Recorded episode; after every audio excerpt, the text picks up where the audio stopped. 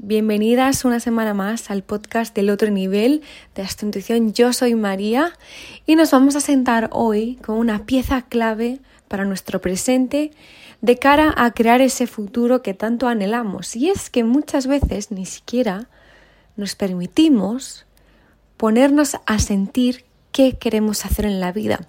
¿Por qué? Porque tenemos narrativas de debería de estar haciendo esto, si hago lo otro esta persona va a opinar esto de mí y no quiero que opine eso, no tengo ni idea de cómo llegar a aquello que quiero y por lo tanto, antes de incluso llegar a observar cómo puedo llegar ahí, no es que me rinda, pero ni siquiera empiezo, ¿no?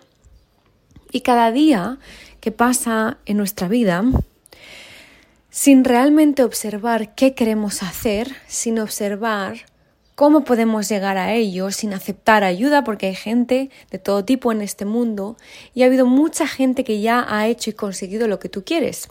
Pero tenemos tan poca fe en que nosotras podemos hacerlo que ni siquiera empezamos. Esa fe da igual que la tengamos o no. Si habéis estado en la masterclass gratuita de abundancia, os comentaba que había tres varios tipos de la raíz de lo que nos motiva a empezar y hacer las cosas. Y una de ellas os decía la diferencia entre creer para crear y querer para crear. ¿Qué significa todo esto? Una cosa es que nosotras confiemos en que lo vamos a conseguir para empezar algo y otra cosa es que nosotras queramos empezar algo y conseguir algo y por lo tanto empezamos. Sigo explicando esto. Yo siempre digo que muchas de las cosas que yo he hecho en la vida no me creía que las podía conseguir pero lo quería tanto que empezaba a hacerlo y empezaba a mostrarme que realmente podía. El tema es que hay múltiples vidas en este mundo, múltiples maneras, traumas de los que venimos, entornos de los que venimos. Y obviamente no se puede negar que para unas personas el camino tiene más piedras que en otras. Pero esto no implica que no se pueda llegar a. ¿Por qué? Porque conozco a múltiples personas, siempre os digo lo mismo, muchísimas mujeres con las que tengo la suerte y el honor de hablar y me contaban lo mismo. Cuentan su historia con todos los traumas, situaciones personales, familias, países. Cuentan también su camino a y después cuentan lo que han conseguido. Y yo es lo que hago con vosotras. Os he contado muchas veces eh, mis traumas, cómo los trabajo, cómo los he superado algunos, cómo etcétera, etcétera. Y esa es la manera de observar dónde queremos estar, ¿no? Y el otro día, hablando también em, con una psicóloga maravillosa y preciosa y divina, em, decía y obviamente comentaba, y comentábamos las dos, que no podemos quedarnos en un sitio donde esa herida está abierta y tú intentas sanar, imaginaros, vamos a imaginaros como si esto fuese un cuento, imaginaros que vas a la cama y esa herida se cierra un pelín. Luego te levantas y como estás en el mismo entorno, esa herida se vuelve a abrir.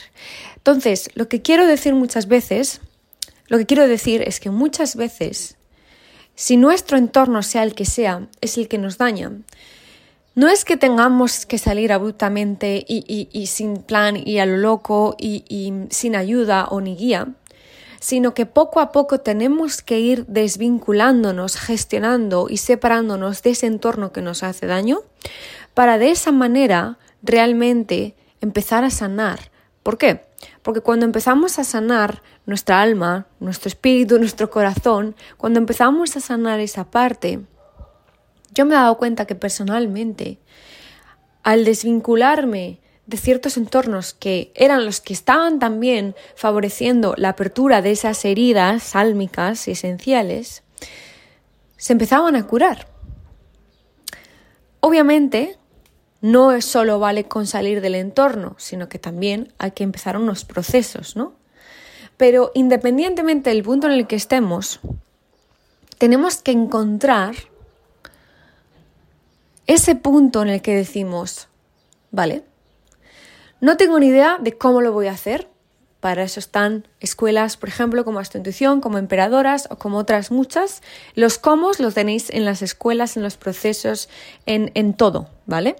Pero lo primero que tiene que salir, lo primero que tiene que salir, más que el me creo que voy a llegar y por lo tanto empiezo, lo primero que tenemos que hacer es el quiero también. El quiero de verdad implica aceptar que el proceso no puede que no sea sencillo, pero aceptamos todo el rango de ese proceso. Porque yo, por ejemplo, imaginaros, vamos a poner un ejemplo que no es cierto. Yo quiero vivir en Maldivas, por ejemplo. Se ha puesto algo absurdo. Ese deseo, que puede ser un deseo maravilloso, pero me refiero que absurdo porque va mucho más allá de esto. Cuando yo digo quiero vivir en Maldivas, yo estoy aceptando, no es que yo esté aceptando vivir en Maldivas. No, no, yo estoy aceptando el proceso que me lleva a vivir a Maldivas. Generar unos ingresos de la leche, gestionar visas, gestionar salud, gestionar seguros, gestionar, gestionar, gestionar.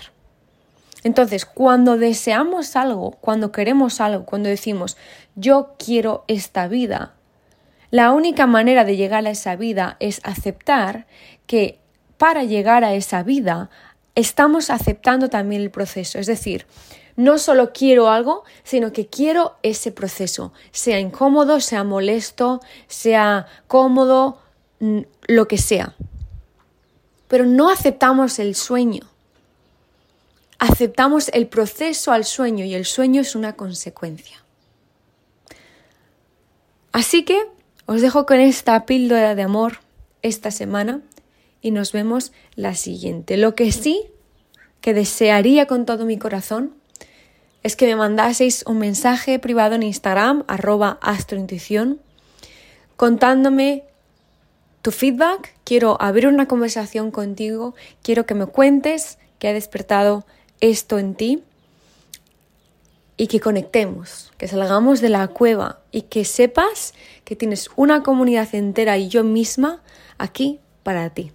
Así que recuerda que no aceptamos el sueño, aceptamos el proceso al sueño y ese sueño es una consecuencia. Un beso enorme.